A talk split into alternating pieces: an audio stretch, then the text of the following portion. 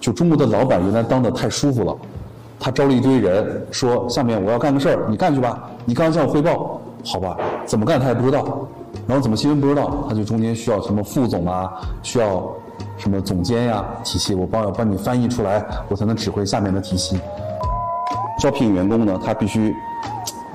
要很尊重你，要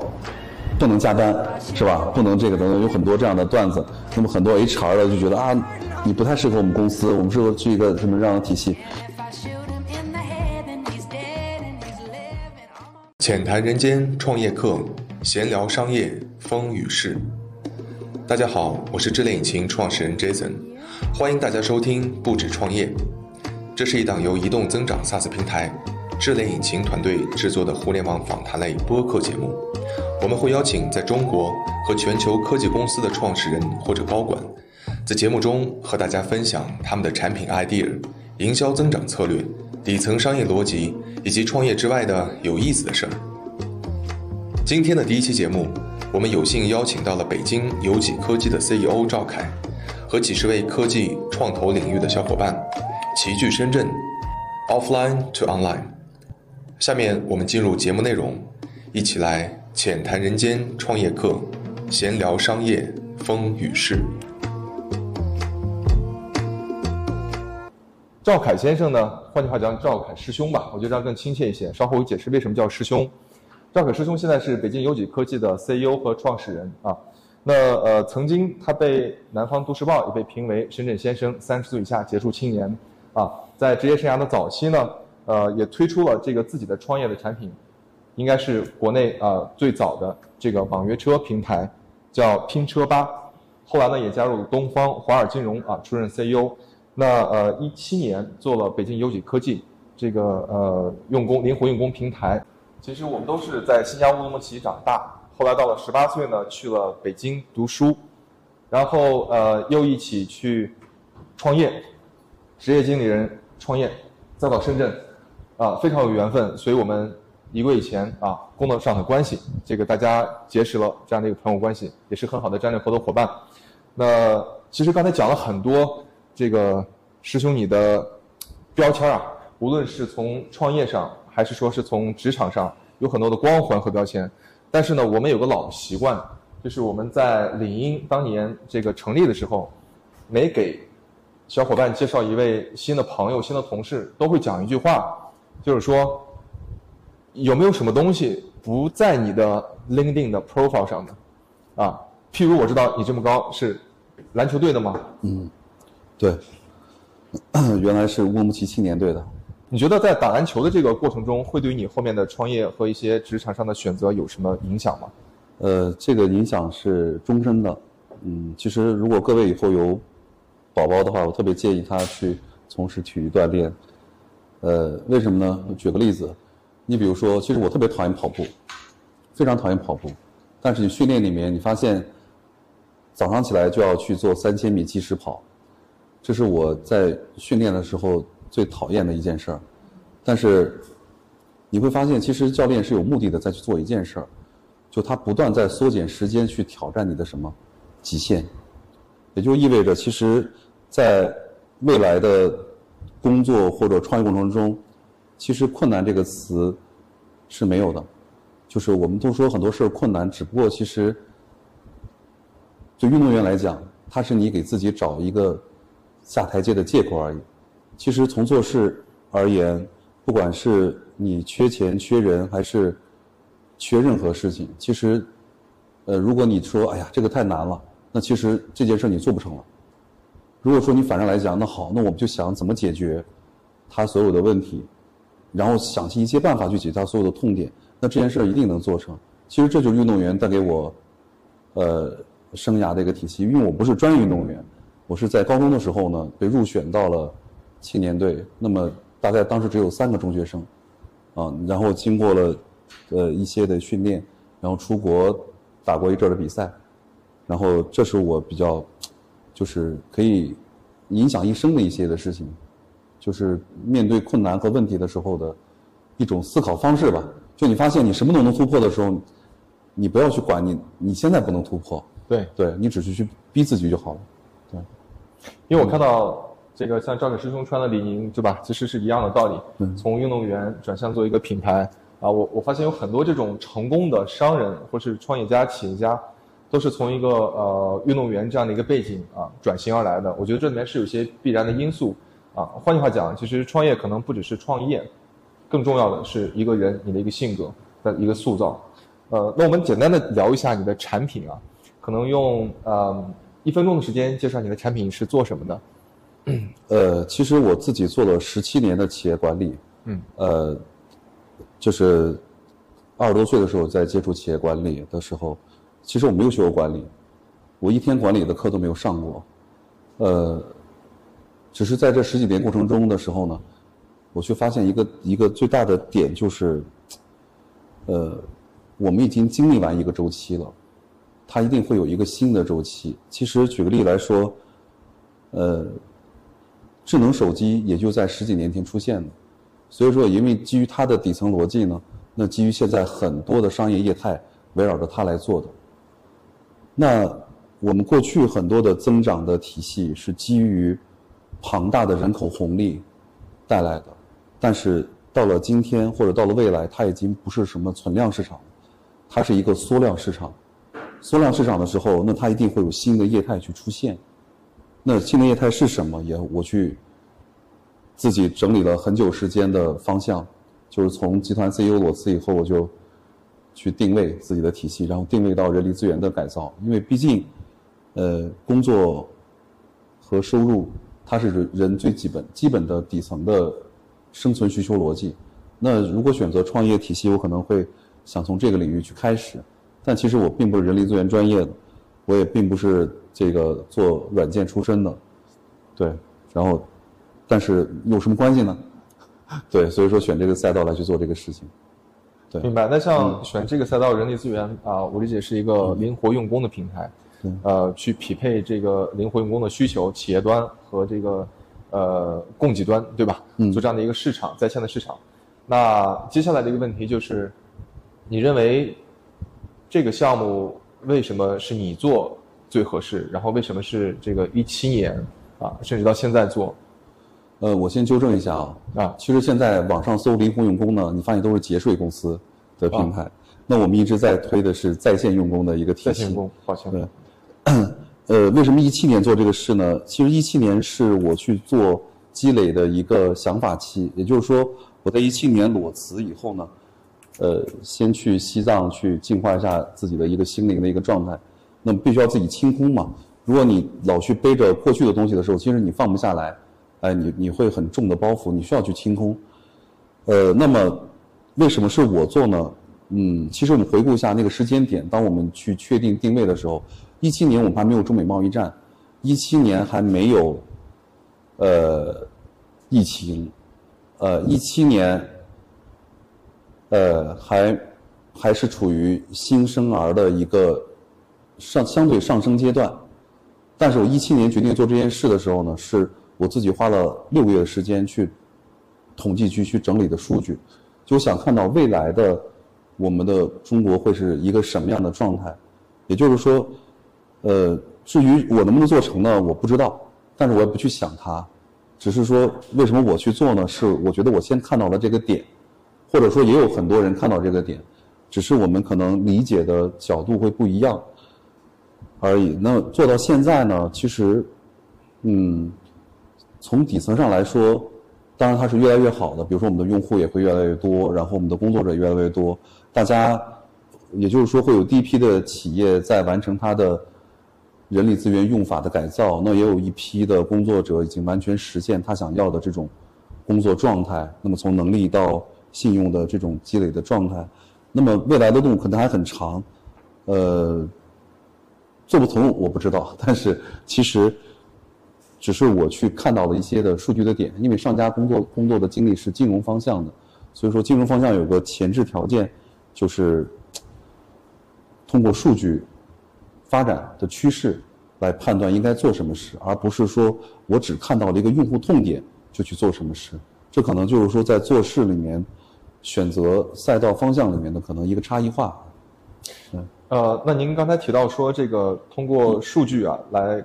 判断是不是要做一些什么事，数据的趋势，呃，从哪几个维度的数据呢？是人口的增长，还是说从这个企业在招聘上的一些数据？嗯，其实这些如果你看到现成的数据呢，你发现其实你很难得到你的结论，你是很难得到你的结论的。当你把你的趋势列完以后呢，你会发现你慢慢清晰了。我举个例子，可能呃，刚才我听到我们的伙伴说是做教育，啊，做做 K 十二的教育，或者做前期的教育，呃，或者再做一些别的体系。其实我们可以看一下，呃，人口的下滑趋势，在一六年左右，一七年左右是到了一个相对的一个顶峰状态，那么接着往下走是是断崖式下跌的，那这种下跌它是在在整个经济生态里面是不可逆的，也就是说我们我们如果失败了，大不了可以从头再来，对吧？但是对于人口来讲呢，你不可能再倒回历史再去生一遍，但是没有这个对比呢就不知道，大家说啊觉得一千六百万、一千七百万，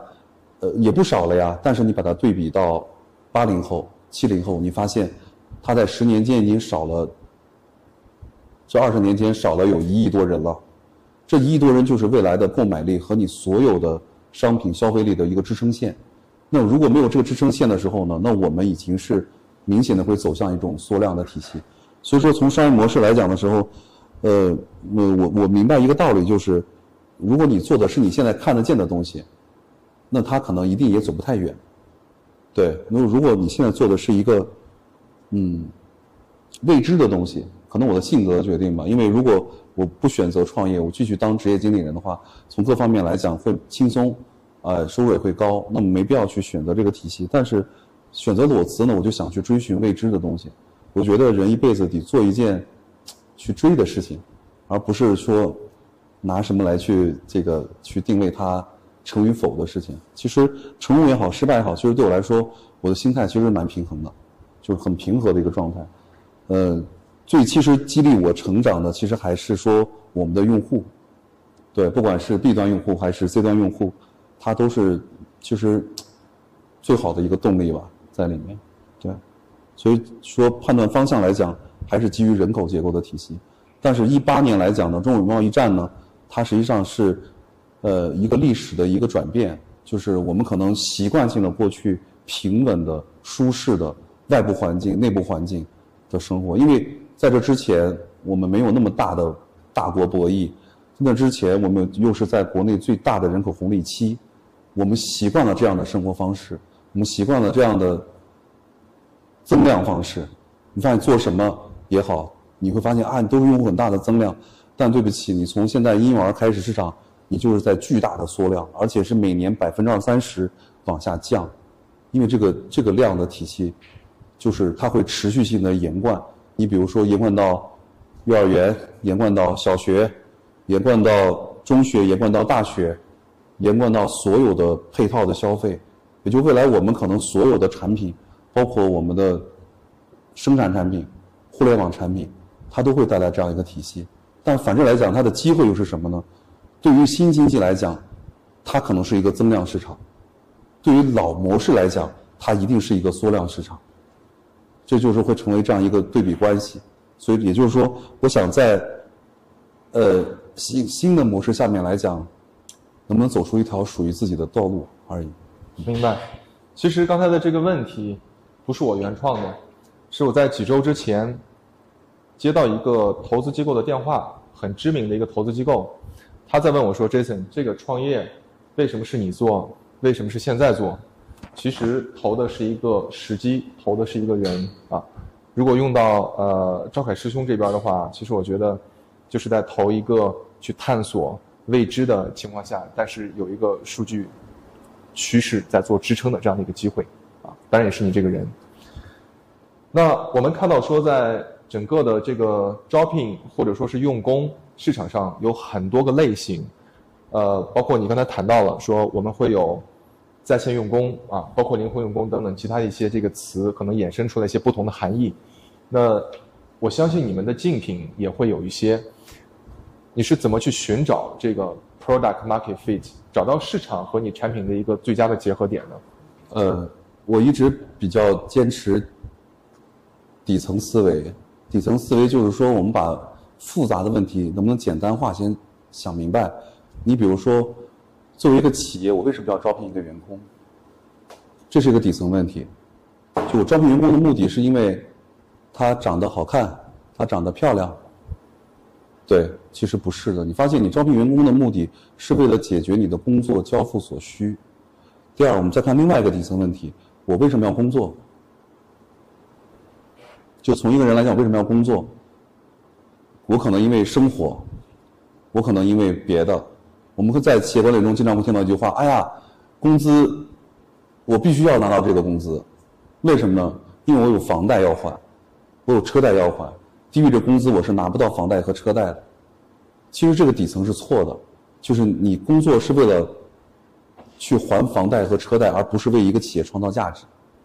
它也是矛盾的。所以我当时会看到另外一个点，第三个角度，我们既然我们国内的招聘平台大多数都上市了，对吧？都在美国上市了，财务数据很好，收费越来越贵。但是从个人来讲和从企业来讲的时候，你发现你仍然解决不了你的痛点。对，对，我们零零后也进入到职场，那我们它是生存作为它的第一要素吗？绝对不是，绝对第一要素。他可能他挣的工资还没有他在大学里面的生活费多，对吧？所以说，现在工作的底层的逻辑在变的时候，你发现网上各种吐槽的矛盾点开始开始有了，比如说，呃，我们招招聘招聘员工呢，他必须要很尊重你，要不能加班是吧？不能这个等等，有很多这样的段子。那么很多 HR 的就觉得啊，你不太适合我们公司，我们适合去一个什么这样的体系？其实它背后都是矛盾关系。这种矛盾关系其实最大的问题是现在的一个阶段的企业用人的状态和新生劳动力之间，它在底层上是有矛盾关系的。开放的人力资源关系，其实去杜绝过去这种奴性管理思维的这种企业逻辑，是我觉得未来企业的趋势。就是我其实和是跟员工之间是合作关系，是平等关系。那这种关系要建立在什么呢？建立在非的奴属关系上面。如果说我花钱雇了你，买的是你的时间，从企业来讲，他必须说，我希望你这个时间玩命的给我干。但实际上，你要想实现这一点的时候，在一个企业管理里面，你发现你要建立强大的各种伪人性的监控管理体系。对，因为你像我上家公司，它有八百人，那那它这样的一个组织结构体系，它是有多可怕呢？非常可怕，成本非常高啊。你的监管体系，但实际上它是违背了工作的一个底层逻辑。我们能想明白，其实我为什么要招一个人，和我能想明白我为什么要干一个工作，能把这件事想明白的人，其实现在并不多。大家习惯性的做一件事，我先招人吧，但你招人到底为了干嘛呢？然后，哎呀，我最近闲得无聊，我找份工作吧。对，所以这就是说，大家在底层上的一些变化，我觉得未来的新趋势，呃，是应该属于一个新时代的这种人力关系。既然美国在这个零工经济里面能达到五十多、五十左右的比例体系，我觉得中国一定会做到的。然后其次呢，就现在我们这种缩量市场或者疫情或者体系，它只是加速了我们过去的一个下滑的一个趋势。即便是没有贸易战，即便是没有疫情，我们的下滑也必不可必不可免的。为什么呢？因为你的今年也是我们中国会路上在想，今年大概率啊，我国会开始人口负增长，然后在未来的几十年中，可能十几二十年中，我们都是负增长，就这国家的人总数越来越少。所以说，你做的所有的商品、所有的消费体系，在未来都会面临巨大的挑战。一样，你的企业用户也会变少，你的其他用户都会变少。这就是说，我觉得用用新新的经济模式去服务未来的社会发展模式，是我想去做的一个体系。对明白，我觉得呃，赵凯师兄有一个非常棒的点，就是他思考很多很细节化的问题的时候，都会从一个更底层的角度来看待这些问题，然后靠一些数据去做这个支撑，帮你来做一些决策。嗯、那如果作为创始人，我们来设想一下，这个成这个产品未来取得了一个成功，那你会如何来描述你的这个产品的成功，或如何来定义它？呃，我觉得所有产品的成功是你真的满足了用户的需求。那我我理解里面，现在所有的产品是满足了用户两个需求，一个需求是叫冲动需求，你比如说直播，直播带货这个体系，满足的是你冲动消费的一个需求。就我看到一个体系说的特别好，或者特别好，哎，我刚好也想买一买试试，但是它真的是不是特别有用呢？不知道，所以你可能会买完以后又冷静把它退了，所以直播带货的退货率很高，对吧？那这是这是一种产品，它叫满足你客户的冲动需求。你包括很多的，比如说你玩游戏，你发现哎，游戏有的玩了很久，有的玩完就不玩了，对吧？那你包括我可能看一个这个使用一个新的软件，使用一个新的载体，那可能一开始的时候它会很很爆，但是以后呢就会下降，一样。其实我们国内不少这样的一个大很多大企业的案例都会走到这一步上来。其实我觉得用户已经跟过去不一样了，因为过去的市场用户选择余地很小，现在是用户选择余地太大了。你想让用户的留存，就是要解决用户的根本问题。那根本问题又是什么呢？这个痛点需求是不是它的刚需？可能未来就是一个，就是我去我去一直在思考的一个一个点。然后有几呢产品呢，它起的名字是我们公司一个，当我是八零后啊，他是九零后，是他来起的这个名称。因为我们公司一共有三个品牌，这三个品牌在今年就完成底层的初步闭环。一个是基于在线工作的有井，一个是基于职场师傅带徒弟的 C to C 的技能教育平台，叫应手，已经上架了。还有一个我们在年底会在深圳推出的深圳首家店的一个 MUMA，它是一个线上线下的一个工作生活创意的一个平台，就是底层逻辑也很简单。我们认为工作是带来收入的主要来源，对吧？但是学习呢是为了更好的工作，工作带来的收入呢是为了更好的生活。那么我们就问了同样的几个问题：未来的工作是什么样？未来的学习是什么样？未来的生活是什么样？所以我们在努力打造一个生态业态的一个小闭环，来去完成，去解决可能面对的对象，就像我们用户主体一样。现在企业用户百分之八九十全是八零后的企业主，那工作者呢，百分之八九十全是九零后、九五后的工作者在里面，就是这个状态很明显的。对，嗯，其实刚才谈到一个问题，就是嗯这个公司的成功就是解决了用户的需求。对，其实解决用户的需求，我再换个角度讲，呃，你是实现了一个 product market fit，嗯，所以市场会给你一个正向的反馈，因为你解决了需求，所以你成功，对吧？呃，成功还谈不上，但是对，但是你找到一个痛点，找到一个需求是非常难的。我自己的一个分享是说，在过去几次创业过程中啊、失败的一些经验，就是没有很好的找到找准用户的需求。曾经有一次呢，是做一个 to C 的产品，我为了想知道说大家会不会用我的产品，还没有到付费，只是你会不会花时间来用，我用了一个很愚蠢的办法，做了三百份调查问卷，发给我身边的朋友。现在想想，这个年轻不懂事，对吧？百分之一百、百分之九十大家都会用，结果没人会用。所以其实我也想问一下，今天我们有很多的产品经理啊，或者从零到一的这样的企业的朋友，就是你们会怎么样来做用户需求最准确的挖掘？如果按照过去企业的逻辑来讲呢，我的正确流程应该是由市场部调研，然后呢给到数据，产品经理呢坐在办公室里呢，去写出他的文档，再交由软件开发这样的过程。但实际上这种需求我一直理解它都是假的占居多。对，其实我觉得最好的产品需求是你亲自跑的调研。就是我一直习惯于贴合我的用户在一起，就是，呃，你如何拿到最好的数据呢？是你跑出来的。就像我跟 Jason 在过去有一点不同，就像我做游击的时候，我不是说我认准了这个赛道，但不是马上就开干的，而是我就做了一个 PPT，然后找一堆企业 boss 去问，这种用人方式你愿意接受吗？你怎么看？你有什么想法和需求？当然，会有很多人觉得这种方式挺好的，是未来的趋势。这是我见了一百家企业，至少有九十九家企业都会这么说。但是第二个点是，呃，还有一批可能就是，哎，我可能会觉得呃这事儿挺好的，也鼓励一下你，是吧？在里面，但是它都是无效的。也就是说，这我认为最有效的调研是用户是否在什么都没有情况下敢不敢给予你付费，它得验它得验证用户真正的付费动机是不是够。所以当时我在起步的时候就拿一个 PPT 问了很多的企业，但是我就告诉你，我现在要线下跑一跑，你愿不愿意试一试？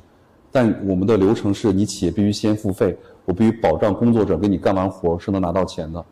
否则我们从工作者端来讲的话，他们一听到这种原来原来那种兼职，他们想骗稿的经历，是吧？被坑的经历等等这些体系，实际上是很痛的。那我们如何解决这个点呢？那企业就两点必须要做到：第一，你的需求是否清晰；如果不清晰，我们会有项目经理帮你梳理清晰。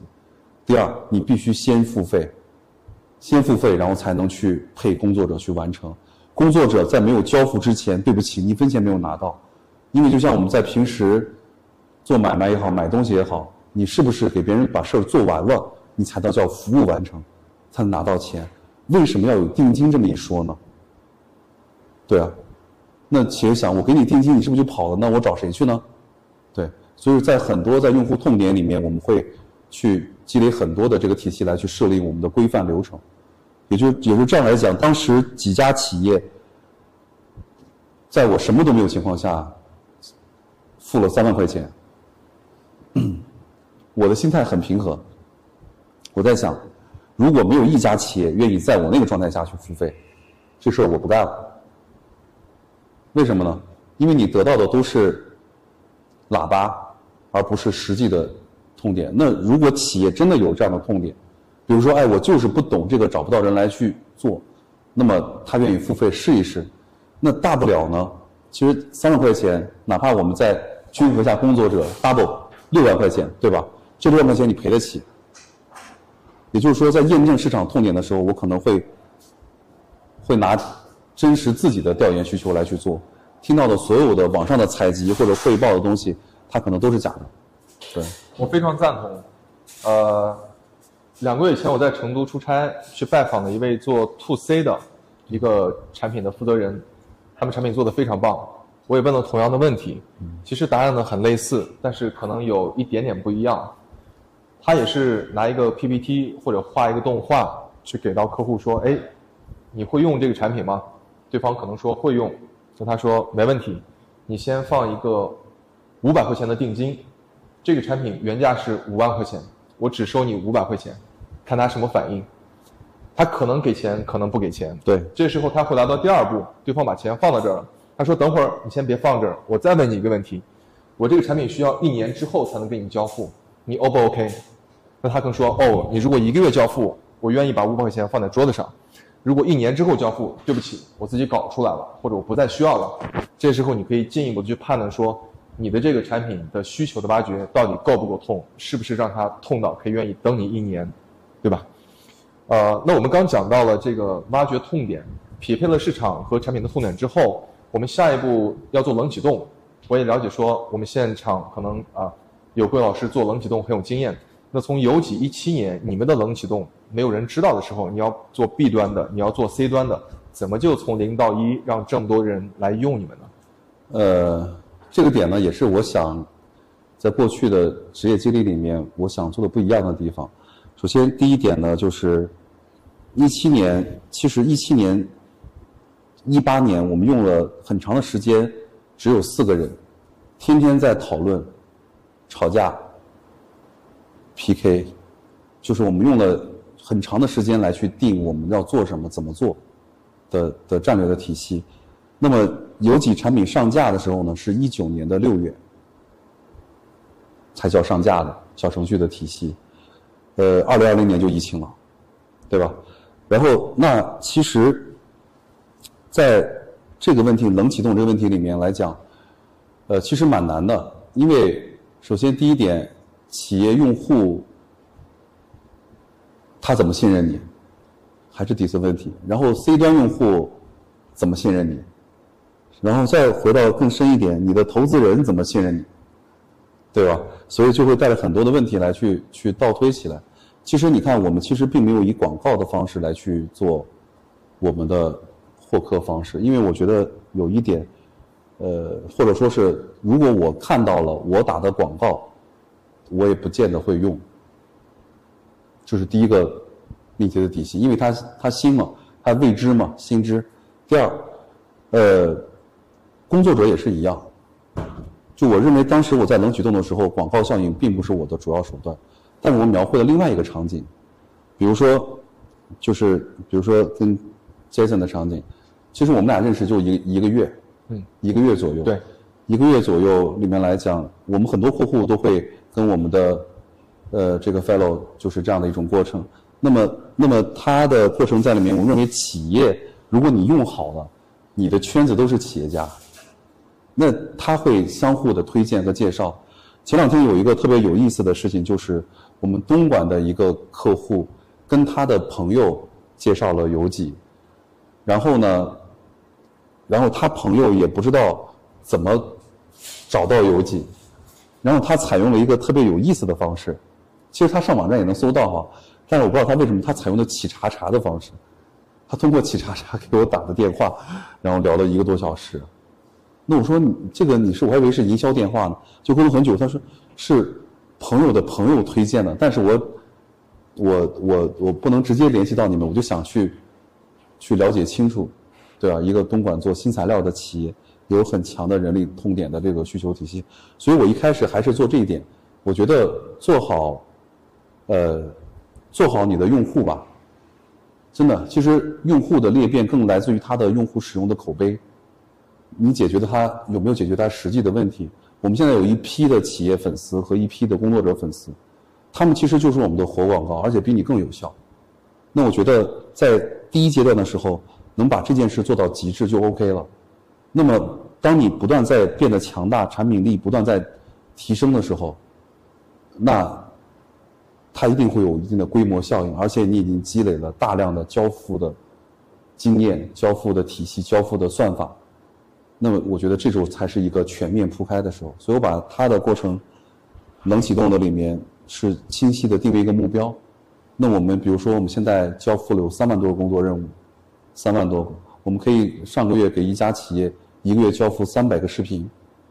这是很夸张的事情，对。所以说，那这些都是可以通过你在线这种匹配、项目管控并发的方式来完成，企业只需要一个人来验收就好了，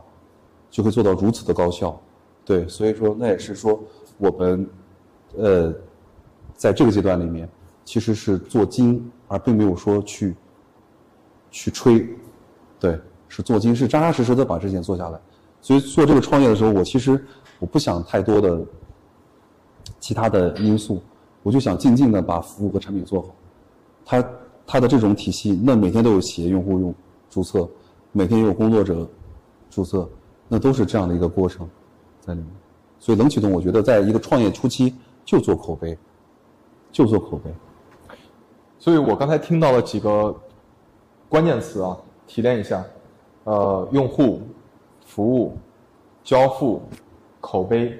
裂变。对，其实它是一个闭环。是的，那在这个闭环里边儿，我认为你把用户服务好，怎么服务好，其实就是交付做到。对如何去交付好呢？是你的产品对足够强大，对足够理解你的用户，才能够交付。这个时候，它会形成一个裂变的效应。对，呃，那谈到裂变，你会认为说，在有几也好，或者今天的一个 to C 的这么一个、嗯呃环境下，裂变的阻力是什么？换句话讲，就是我们人和人之间有信任。对，但是如果说我做一款 App，那这个 App 我希望说它能够不需要去投广告，一传十，十传百，很快的把这个裂变做出来。从企业的运营端，你觉得在疫情的情况下会有什么样一些阻力吗？我举一个案例，就是我们在呃，我们有一个东莞的项目，是给一个咖啡店，它的需求是整体的 VI 和它的风格的打造，是一个设计类的项目。呃，那我们知道在东莞可能没有特别好的设计师来去为它配合，那这是它的员工痛点。那这家店呢，只需要只用了两个多月，就成为东莞现在最红的网红的咖啡店，它叫喜出望外。你会可以在小红书啊，在很多地方都能刷到它 N 多的种草视频更多的种草分享在里面。那这家店，呃，我前两天跟他的老板去聊的时候呢，他这家店很夸张，他只投三个月就回本了，三个月，就从开业到现在三个月可以回本，在里面。那是那是怎么做到呢？其实我觉得根本上原因还是在于产品，就是你的定位。就是我觉得定位太重要了，对一个企业来讲，零到呃，我三次零到一的经历里面，呃，前两次除了自己中途的那个专车创业、短暂的专车创业以外，剩下的几次呢，其实都是在可以做到行业的 number one 的一个一个位置，都是从零到一做起来的。呃，但是这里面其实我觉得一直在在复盘，复盘为什么能做到做到 number one 的一个位置，其实核心点还是在于定位。这个定位可能有两个方向，第一个是，呃，你的行业定位，就是你到底要做一件什么样的事，跟别人有什么不一样的地方。第二就是你的产品定位，你的产品到底真的是让用户喜欢粘度，还是短暂的宣传流量以后，大量的死用户在里面待着，这是可能不一样的一个地方。所以说，我是觉得，在裂变的过程中，它是有一个刚才 Jason 说的，它是有一个熟人效应的。那其实我们再深度去思考一下，呃，我是因为什么会把这个产品推给了另外一个人呢？我如果做 B 端的产品，我是因为什么会把这个产品推给了另外的一个 boss 呢？我是一个工作者，我会因为什么把我的产品推给另外的工作者？那我只做了一个咖啡厅如此简单的事情，我会因为什么把这个推给了我的朋友圈或者放到了小红书去种草呢？它还是定位。所以我觉得就是在产品底层设计的时候，如果能把定位做好的时候，剩下的剩下的，嗯，就是一个剩下只需要努力和时间来去证明了，是的没有吗。对，非常赞同。过去几年，呃，我们在做了很多的国内或者是出海的移动广告的监测。我发现我身边的朋友，包括朋友圈，包括参加的很多的会，大家基本上就是在讨论买量、增长、投放、对对暴力买量，就这些关键词。后来我一直在说，暴力买量这个词儿是非常正确的，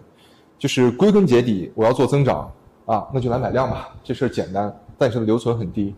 或者说我来做一些其他的这种，呃，靠钱砸的事情，对对吧？但我很少，其实真的听到一些，呃，分享或者跟朋友的交流过程中，大家会谈到说裂变的这样的一个底层到底是什么？对，我觉得这个是对于产品的一个深入的思考，呃，尤其是在今天疫情的情况下，有多少投资人还允许你在那继续去烧钱，继续去买量？啊，当然买量有它的价值，但是我们可以看一下，就在前两天，啊，有一个呃叉叉优先的这样一家公司，对对吧？也出现了一些问题，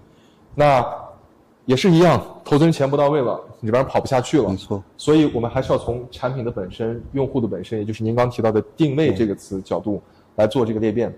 我以前做过这个短暂的社交的创业，那时候我们认为说，做社交其实裂变是一个非常核心的东西，呃，但是后来 我去做这个 SaaS 的产品 To B，再到现在我接触了很多客户，无论是做教育的、做直播的等等等等，绝大多数的，他们都会认为说，我的这个产品其实裂变是最有效的方式。为什么？因为你用户的画像、高质量、高留存的用户，他的付费意愿等等，其实是一个高度类似的情况。那你把这帮人作为一个种子用户去给你做裂变，其实会远远比你去投信息流的广告等等来的实在，来的踏实，对吧？呃，那我们谈完这一块呢，下面也想了解一下，从老板的层面，你是如何来看待一些运营数据，或者是所谓的这个数据赋能增长？你最关心的一些数据会是什么？其实我这次这次选择清空创业的时候呢，我还是那刚才这句话，就是一个平常心的状态。嗯，就是第一点呢，其实可能大家没有感受到，或者你会在未来几年很快的感受到，你面对的真的是一个叫缩量市场的市市场，然后你所有的难受度可能会越来越越难受。那其实有一个点其实挺重要的，其实呃，包括跟投资人在聊的时候，我们有有一个共识叫什么呢？现在的创业慢即是快，嗯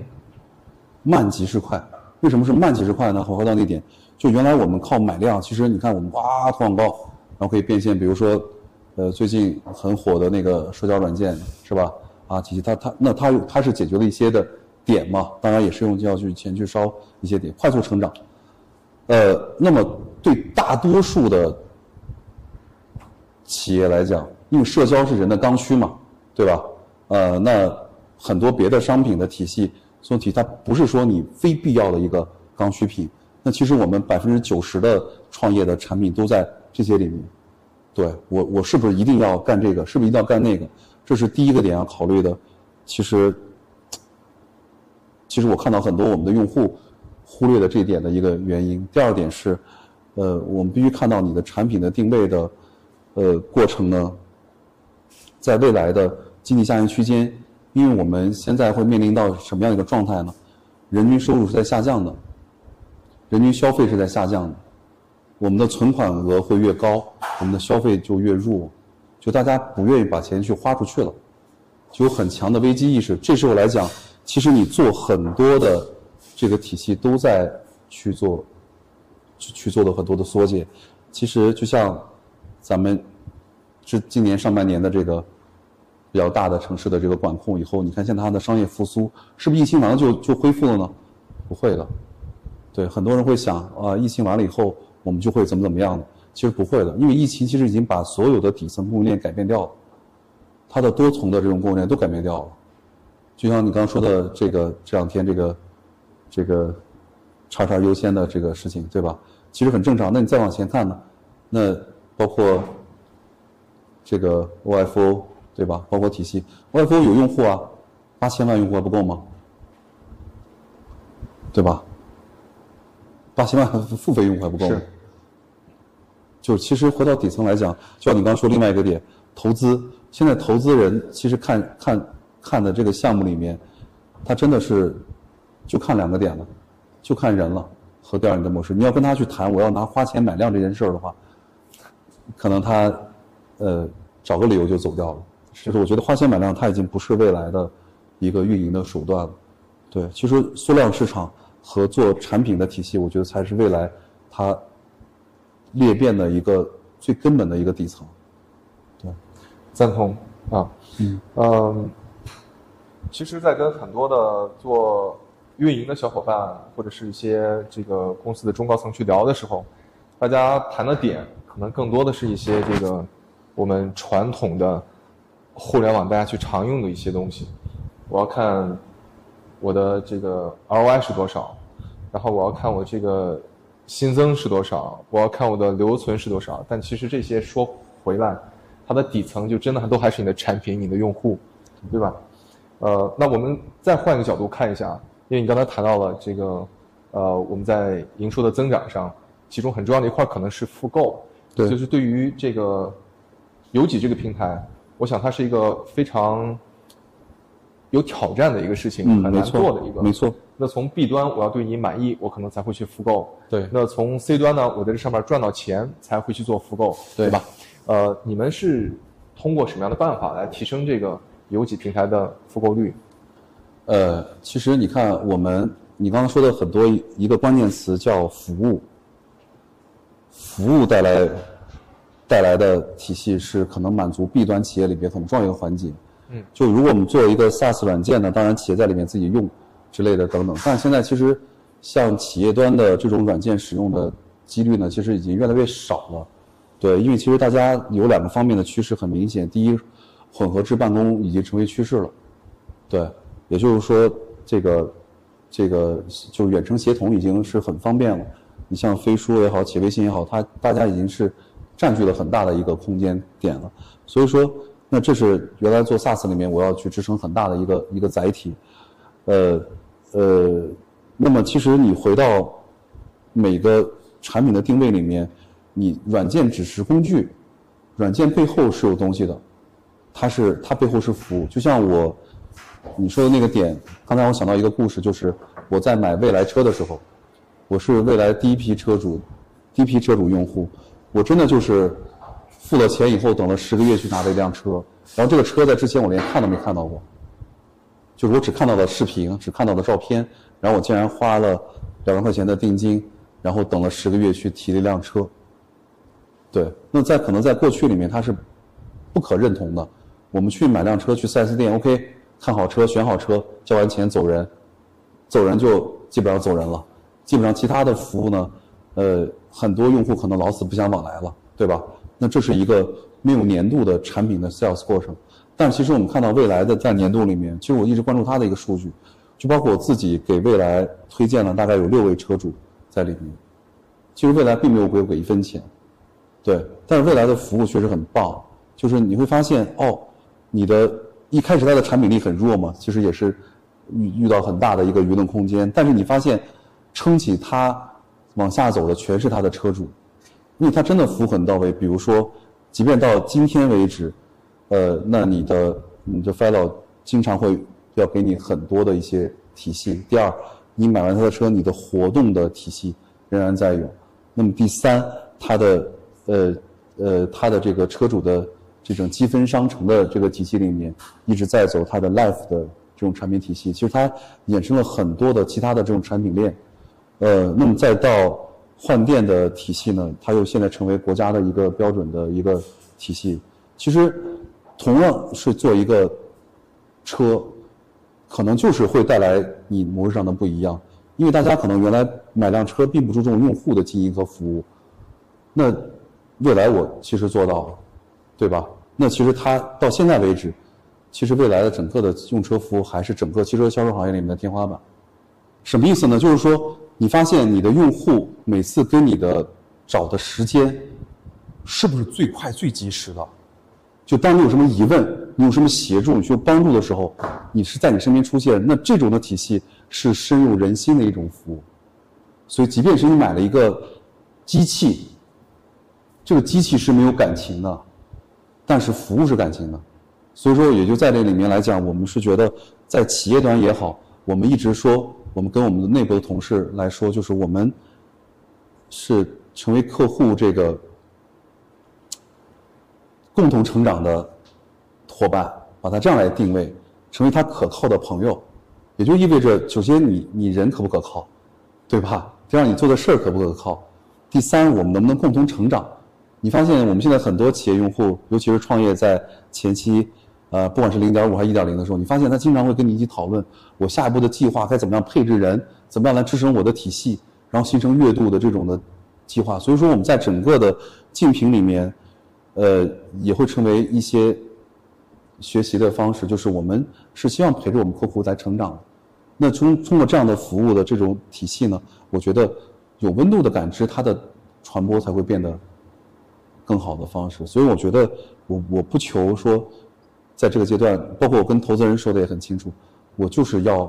就像你刚说一个点很重要，就是他在做底层的改变，这改变其实挺难的。你想想改变一个企业管理方式的一种认知，它确实蛮难的。即便说很多人都觉得，哎，你们做的这个事儿绝对是未来，但那又怎样呢？但它是一件件工作任务交付出来的，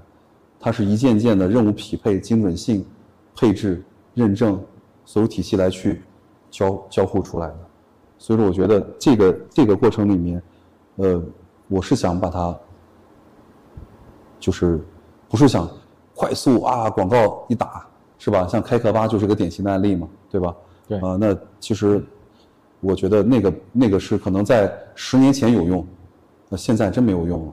对，所以我觉得就是回到我们，回到用户身上，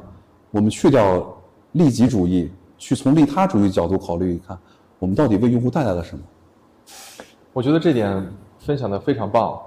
呃，让我自己深刻的感受到，在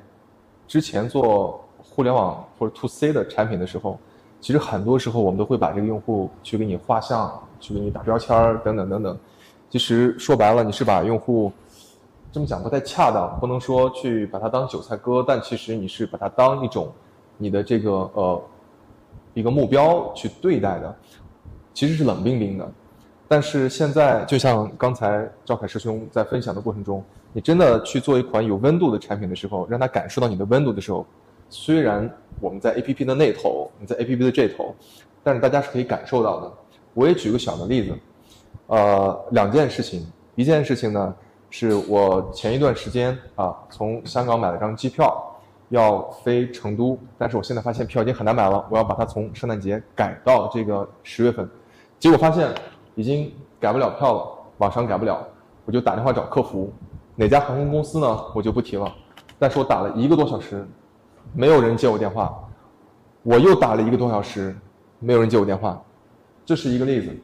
传统行业如何让我感受到温度啊，或者今天这个空调的这个温度，很冷的。但是就在昨天下午，我在公司门口小花园坐着的时候，啊，突然下了一个决定，我说我要去北京参加一个活动，那我要把这个机票可能从深圳飞改为广州飞，我就看了一下携程，我订票的，我说哎，那这个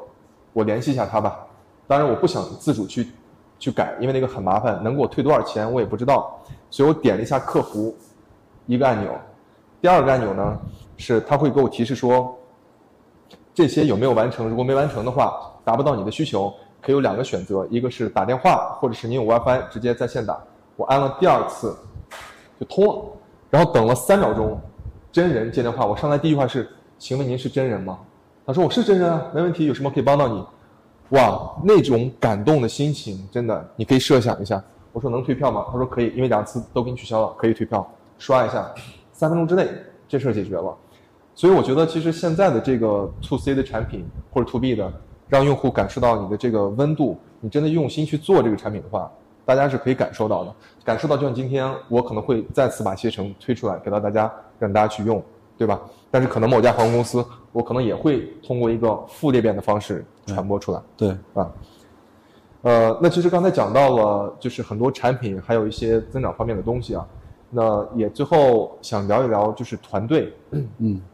因为我跟咱们公司可能有两三位同事都有过一些合作的经验。那在合作的过程中，我深刻的感受到他们是有很强的一种热情。比方讲，上一次是一个星期六，我们在做一个活动，也是跟今天一样三十七八度，但是大家啊工作的非常非常的有激情、有热情啊，最终还哎开车送我回去去那边，对吧？那其实这个都不是在他的 KPI 或者是在他的这个 job description 里，但是从你的角度讲，是怎么样来啊招募和培养，甚至创造这样的一种企业文化，就真的把一个做产品或者对于合作伙伴的一种热情注入到这个团队里边的嗯团队的文化里面。这个我自己是很有感受的，因为我自己本身也是从一个普通的岗位去去去做起的。那嗯，其实我是觉得，就像我们现在这公司，我们现在这公司里面，我们都知道，这公司里面是没有管理的，这公司里面没有结构，这公司里面只有角色之分，剩下的工作全在系统里。就是说，我们不想去把它做成一个过去这种树状结构。为你举一个我过去的经历的例子，当一个公司体量特别大的时候，比如说我有四个副总裁，然后下面副总下面还有一批总监，还有经理，可能还有主管，然后还有这个体系哈。那在这情况下，我举例子，我想做一张小小的名片，我的正确工作流程是什么？我能不能直接找到设设设计师说，来帮我做张名片？这样做对吗？不对。你发现我我的我的我的最终目标是要做张名片是吧？其实最快的方式是我跟设计师来完成沟通做张名片，但是在树状结构里面，你发现正常工作流程是，你要先跟副总说，副总再跟总监说，总监在跟主管说，主管在跟设计师说，哎，老赵做张名片，你去他办公室找他一趟吧。如果我直接找了设计师来去完成一张名片的设计，结果会是什么样？他的首先他的主管领导会觉得，哎，你不能跳过我，直接这样安排啊，那我的工作怎么安排呢？对，对吧？因为你权重大嘛。然后，然后那他主管就会笑，你看，老大又不守规则，他应该这样这样这样来去做，在体系。其实你发现我们有多少的工作流程是被就多少的工作时间是被无情的这种过度消耗掉的。所以说，如果想提高真正的工作效能的话，就是将他的工作流降到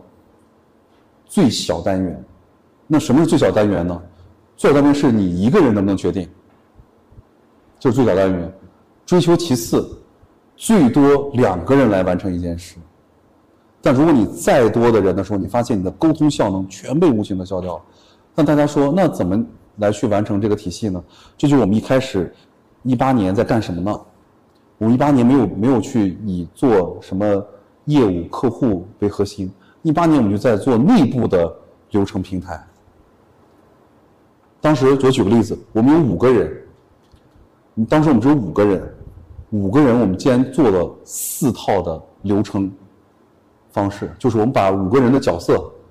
整个来回变为了这个四遍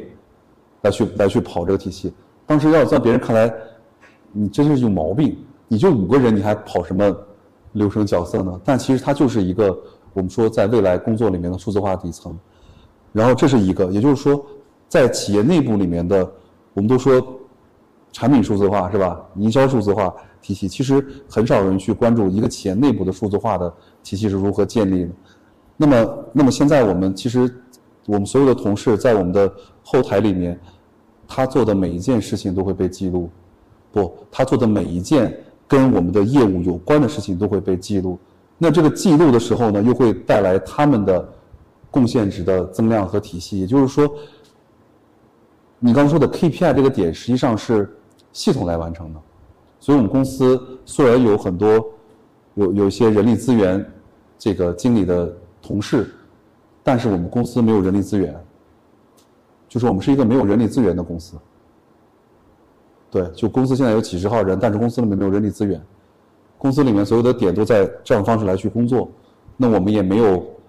像公司一样有特别严的什么考勤之类没有。我们从一开始就是混合制办公，然后居家疫情期间无所谓啊，在哪里都无所谓，就包括我们在深圳这个地方都要把自己的办公室干掉，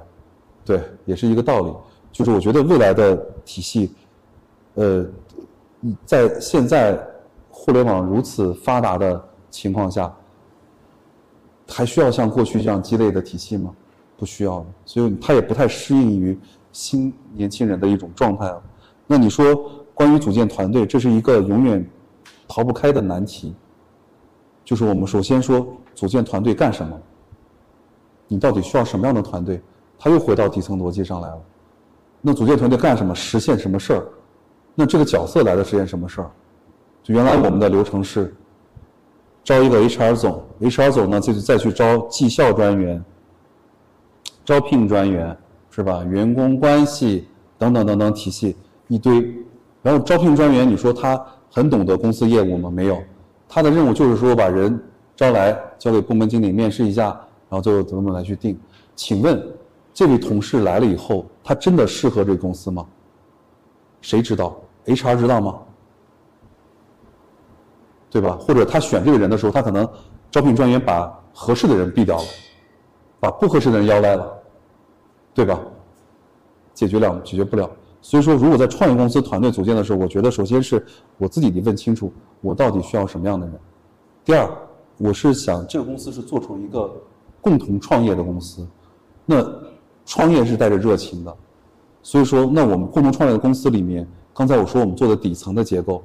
底层的结构也就是未来每一个我们的创业伙伴能在公司未来的成长里面获得什么的依据。原来我们说股权激励是怎么做呢？来吧，董事会开会，给 李总这个要多给一点，是吧？啊，那个你发现原来的股权激励都是人为的，但是我们这种人为的体系方式公平吗？不公平。其实很多扎扎实实干事的人，他不太会吹嘘拍马，那么他难道没有价值吗？那这些体系的依据是什么呢？所以说我们在底层里面，我们呃团队组建的时候，当然有的人坚持，会有的人不坚持啊，很正常。那么我们是希望在底层上不要去变它，就是我们把大家的角色定好，那我们的贡献值定好，从一开始到现在，那它就形成一个数字化内部的体系。那大家好不好，自己也能看到嘛。那么做什么事还有人去催的话，还有人去管的话，那还叫创业伙伴吗？所以我们来要要约我们的创业团队的第一个问题是：你为什么来这个公司？就是你来这公司是干嘛来的？你是说找份工作？哎呀，不好意思，我们这里可能不太，就是我们待遇不高，那可能不太适合您找这个这个稳定的一个工作体系，而且我们是个创业公司，是吧？在做新的体系，蛮辛苦的。哎，那有的人说啊，我我又我是觉得你们这个事儿特别好，特别想参与进来，呃，但是我收收入上又想保持我一个高的水平，呃，可能对不起，因为水平就是收入高低是公式来决定的，不是我来决定的，对。但是你会发现到第三种人，就是我们有几个伙伴进来，他是连工资都不带问的，他会反问我，这个我要关心这个的话，我来干嘛呢？所以这就是说，每个人他会加入一个公司的动机也会不一样。所以我觉得，如果我在做创业团队的里面来讲，我需要的是第三种人。对，那么不是说其他不好，而是说我觉得这个团队这个阶段里面需要的是这类人，所以来组建团队。所以我们同事们确实也挺辛苦、挺优秀的，但是其实我们大家还是有一个目标，就是我们来这儿是为了干嘛来的？对，对，还是回到回到底层上底。层上，呃，我一直在给这个我不同的团队都会去推荐一本书，我觉得刚才讲的非常的契合啊。这个书呢，其实讲的是一家公司的文化，是 Netflix 这本书的名字叫 No Rules Rule，中文应该是叫不拘一格，对吧？没有规则的规则，就是公司的员工他们鼓励你做任何一项事情的时候，就像刚才打印名片，不要说 CEO 要去找下面的人一层层，还是说我应不应该打这张名片，可能要花五美金。其实只要你觉得是对的，那你就去做，OK，不需要这个审批，只要我今天不舒服，那我今天可能就不来了。但是这样的一个 No Rules Rule 的背后，它的文化的背后，其实基础是这个公司人才的一个密度，我们叫 talent density，对吧？你一定要有很高的人才密度，对自己的决策能够负责，决策的成功度更高才可以。这样的话，无论我们现在是一家公司，还说是一个团队，你的运营的效率才能够最高。但是在这在这个里面呢，其实又衍生出来非常多的一些其他的机制，比方说我们遇到了问题，因为没有规则，可能也没有老板在这里指责你，但是我们同事在工作之间肯定会有不同的一些反馈。这里有一个反馈的机制，我们叫 For A 的反馈机制。很多很多的东西，其实是有很多的学问在里边儿，所以我还是很，呃，钦佩，就是像赵凯师兄你们啊现在的这样一种状态，公司对吧？虽然啊没有那么的大，但是你们的整个一个文化和一个呃打造出来的这样的一种机制是非常健康的啊。那最后一个问题啊，就是我的一个很好奇的东西，就是我们在跟您这边合作的时候。呃，当时我记得很清楚，我们有一个交付群，那在这个交付群里呢，即使我不在，但是后来呃，赵凯师兄你在里边，然后你会非常亲力亲为的去解答每一个问题，去回答每一个事情，做任每一个交付上的一个细节。那你觉得这一点是让你们走到现在很成功的一个原因之一吗？嗯，很成功谈不上，它有两个原因。第一个是，呃，呃，老乡的项目我一定要多上点心啊。我亲吃羊肉串啊。然后第二个问题是，就是我在我是在每一个交付群里，在每个交付群里，我并不是说是每个群是说话的，而是我是要去看用户在说什么，用户的需要在什么。其实这些说的时候，他是未来我往下发展方向。就比如说他提到一些需求，我们现在满足不了，但这个需求有多少企业来去提？有多少很多的方式来去？比如说，原来我们没有推过，没有推出过定制岗位这个事儿，都是标准岗位。但是你发现现在就是有定制岗位这项业务出来了。对我们基于你企业需求的这个岗位的工作，来去定制它的体系。那所以这些东西都是在不断的中，因为我觉得我们现在还处于产品的初期阶段，因为我们前台其实很简单，很简单的一个用户小程序，很简单，但是它背后呢，挺复杂的。就像京东是怎么样如何将你现在下单，第二天早上把商品送到你家，你你是哪个项目经理来完成这个接这个接单对标、需求分解、任务书匹配到什什么样的底层合适的人才库？这人才库是积累什么样的体系，能完成这个用户的这个配套的方式？就是这个点如果没有去打通，没有去做的更优化的一个情况下，那其实我们都连 app 都没有去开发，所以我们就积累了很长时间，就大量的交付来去做积累，积累以后呢，到下个月我们 app 才会上线，也是一个道路在里面。是的，这边我也想到，呃，我的前东家，现在呢估值也很高，几十亿美金。那老板呢也很聪明，斯坦福的工程师。他说公司做到三年的时候，应该是第四年，公司就已经十亿美金了，所以发展的速度非常快。但是到第三年的时候，他说我仍然去解决客户的 bug，对，啊，我仍然去解决客户的 bug，是手动的写代码来干这个事儿。呃，直到前一段时间，也就是去年的某个时间点，当时我们有一位同事啊，前司的给我反馈说这次我有一个建议，看可不可以这个向上反映一下。我说什么建议？他说我们可不可以让公司所有的这些 SVP 加入到客户的对接群里边，然后呢，每人每周值上个七天班，你就知道你的产品该怎么做，你就知道你跟对手的差距在哪。哎，我把这个消息呢就给到公司 CEO，我说能不能干？他说几年前我就是这么干的，Let's do it。啊，所以我觉得这是一个公司，你从小做到大，从平凡做再做到这个很伟大，是一个必须的。你的创始人一定要真的去倾听，而且愿意接受，对学习客户的声音。所以我们在每一个执行群里面是有项目经理，有呃有产品的人，还有 C 端运营的人都会有。那这样来讲，就是大家都是因为付费方式叫客户嘛，那客户他到底在在弄些什么？你客户的分类的体系到底有哪些？其实这是最真实的状态。如果你看报表，你看体系是根本就看不到的，你只能看到好与不好，打了几分啊？打了几分就是好吗？对吧？就是我们就是那种所谓过去我们的评分机制，它真的表现出你对你产品很满意吗？也不真是不见得。所以说，我觉得就是贴着用户走，它没有错的。对，呃，那今天最后呢，也请赵凯师兄给现场的小伙伴以及你自己，可能送一句话，在现在这个大环境啊、经济形势的情况下，你会讲什么一句话给自己打打气呢？我想讲，现在是创业最好的时候。为什么呢？因为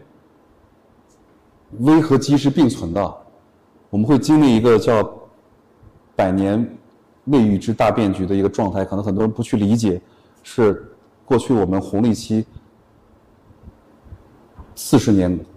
它到了一个阶段了。那呃，传统下行的机会，你会看到有些很多的企业和模式在一直上行。其实现在是最好的创业时代，就像十几年前，其实那次金融危机的时候也很萧条呀，但你发现，这个微信到现在出来也就才十十年、十一年左右，十一年左右，但你发现很多的业态都变了，很多创业机会也变了，那新的创业机会仍然会存在，而且会更快的去去存在，但是你去真的去，我是建议大家，你看了很多企业，我是建议大家会找一个找一个你的那个人口数据特点的赛点，它一定会出很多的东西的。所以，其实我觉得未来最大的创业赛道一定是养老大健康。对，围绕养老大健康的产业体系，所有的配套的服务体系都有很大的创业赛道。很简单，七零八零五亿人口，是现在所有互联网产品里面最大的画像。就像刚才说的，孩子没有了没关系，尿不湿企业去在转型老年尿不湿，就这个道理，其实还是那个 那个赛道的那个体系的关系。所以我觉得大家其实现在是，我觉得应该是提振这个信心来去做真创业的时候，我觉得是最好的时候在里面。别的没了，大家加油！